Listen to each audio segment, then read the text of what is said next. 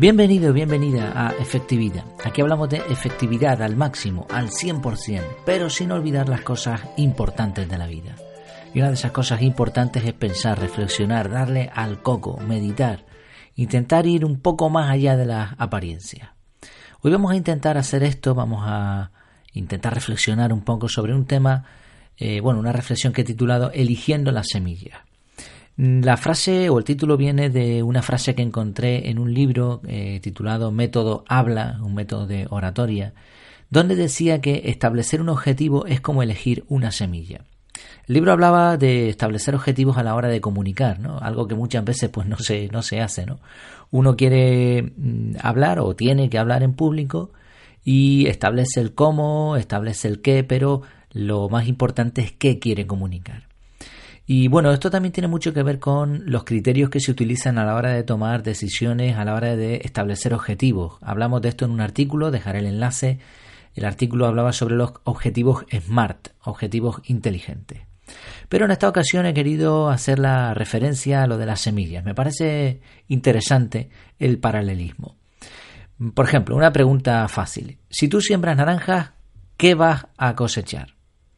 Evidentemente, naranjas, ¿no?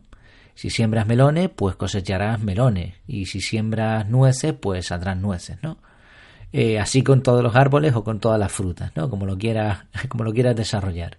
Tú puedes regar más, puedes tener una tierra más fértil, puedes tener más o menos naranjas o naranjas mejores o peores, todo lo que quieras. Pero si tú siembras naranjas, vas a tener naranjas. Y ya está. Esto es una ley imposible de, de romper, ¿no? De ahí la frase, esa frase famosa de si la vida te da limones, haz limonada. Bueno, el problema es que muchas veces no nos, ponemos objetivos y no los planificamos.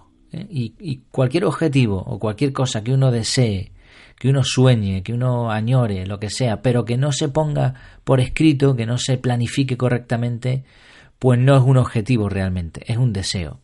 Esto sería como querer naranjas en tu finca, tener la finca, tener todo, pero no plantar nada. Otras veces ocurre lo contrario. Planificamos perfectamente, pero no establecemos el porqué. Y esto en el símil sería decir, pues yo quiero naranjas y sé cómo podar, cómo regar, lo tengo todo controlado, pero no elijo la semilla. Bien, ¿qué es la semilla? En esta analogía, en este símil, ¿qué podría ser la semilla? Pues es ese porqué, esa motivación, esa idea original que se siente en el corazón y en el estómago. Un ejemplo sencillo. Una persona quiere escribir un libro, ese es el deseo. Ahora, para que eso se convierta en un objetivo real, la persona planifica el cómo, cuándo lo va a escribir, qué editorial le va a suministrar las posibilidades de, publicar después finalmente ese libro, eh, quién le va a ilustrar el libro, yo qué sé, todas las cosas que hagan falta para escribir un libro. Pero falta la semilla. ¿Por qué quiere escribir? ¿Para forrarse? ¿Para ser famoso? ¿Para ayudar a otro? ¿Para alimentar a su familia? ¿De qué va a hablar su libro? ¿Es algo que lo ha emocionado a él mismo? Todo esto correspondería con la semilla. ¿Por qué es importante elegir la semilla? Bueno, pues porque depende de la semilla que escojamos, no solamente va a variar el resultado, sino incluso si hay resultado. Pero además nos ayudará a saber cómo comportarnos o qué cosas hacer durante el crecimiento de la planta o del proyecto.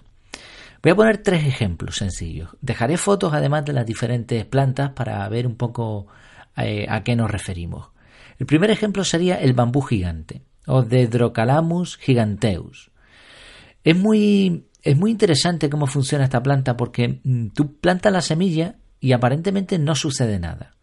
Puede llegar a pasar mucho tiempo antes de que la semilla de que la planta aparentemente germine. La planta ha germinado, lo que ocurre es que el proceso está todo bajo tierra. Incluso pueden llegar a pasar cinco años sin que tú veas la planta salir. Pero cuando por fin sale este bambú, el crecimiento es espectacular. Llega a crecer en condiciones favorables 4 decímetros por día, es decir, 40 centímetros por día. Esto es, es una burrada. Y llega a medir 42 metros. Es una planta además que tiene después una duración pues bastante interesante. ¿Qué es lo que pasa? Pues que al ser un palo, realmente, porque el bambú es un palo con unas hojas, pero es realmente un palo muy grande, muy alto, necesita unas raíces muy estables para poder sobrevivir. Entonces, durante los primeros meses, durante los primeros años incluso, la planta lo que hace es crecer por debajo. El crecimiento no se ve, pero realmente sí es real. ¿A qué proyectos podríamos asimilar al bambú gigante? Pues son objetivos a muy largo plazo, de estos que parece que no avanzan.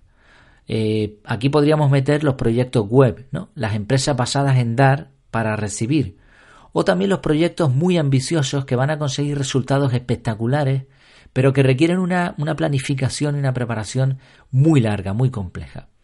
Claro, cuando uno tiene una semilla así, cuando uno tiene un proyecto así, tiene que estar preparado para todo ese tiempo en el que no va a conseguir no absolutamente nada, pero muy pocos resultados y además, pues prácticamente cero resultados económicos. ¿no? Este podría ser un ejemplo de semilla. Un segundo ejemplo sería la secuoya, secuoya gigante también.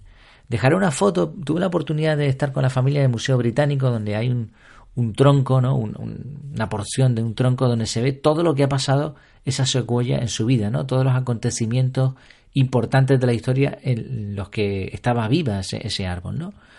La secuoya tiene un crecimiento muy constante, muy duradero y llega a alcanzar también muchísimos metros de altura. Pero este, este crecimiento sí es constante, o sea, desde el primer día hasta el último. Y dura muchísimo tiempo. Aquí la clave no es tanto la preparación, sino ese crecimiento diario, día tras día, día tras día.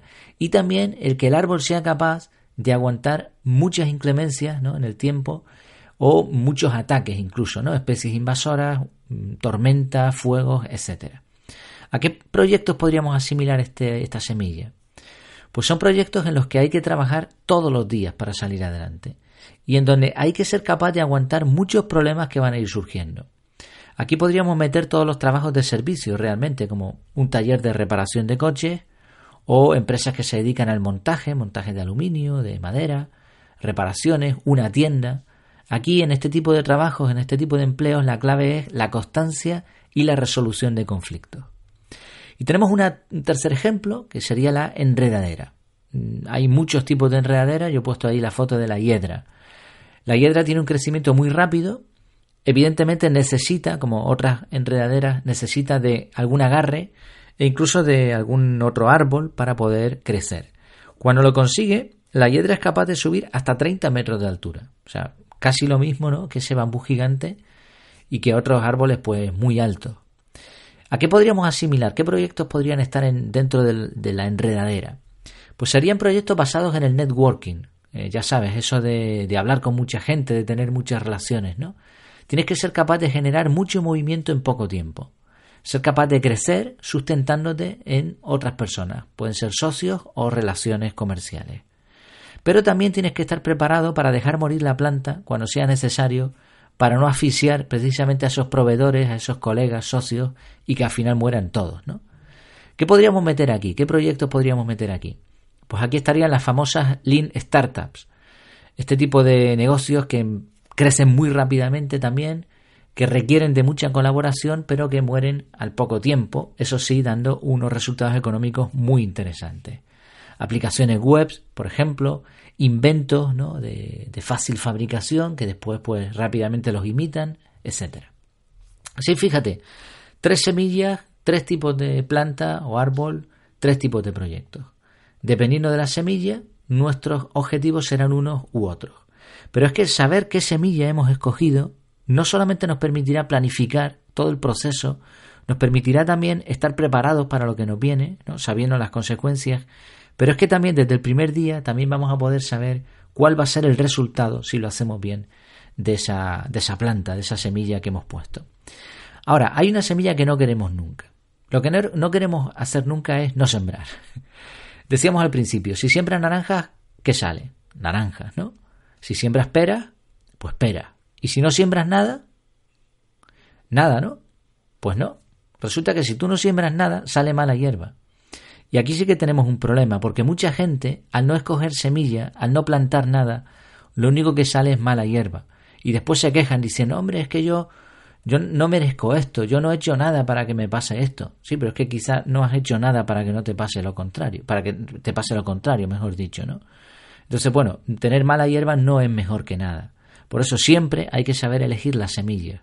Esto de mala hierba en, en Argentina le dicen yuyos, ¿no? Yuyos, no sé si lo imito correctamente.